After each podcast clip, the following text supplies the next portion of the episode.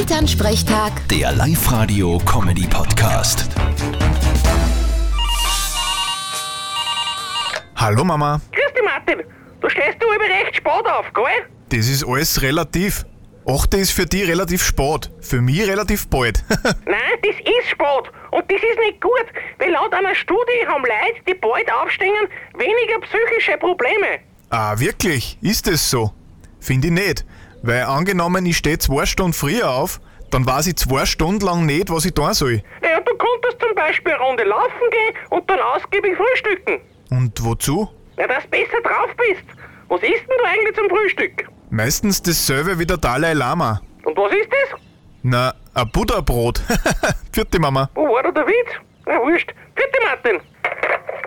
Elternsprechtag. Der Live-Radio-Comedy-Podcast.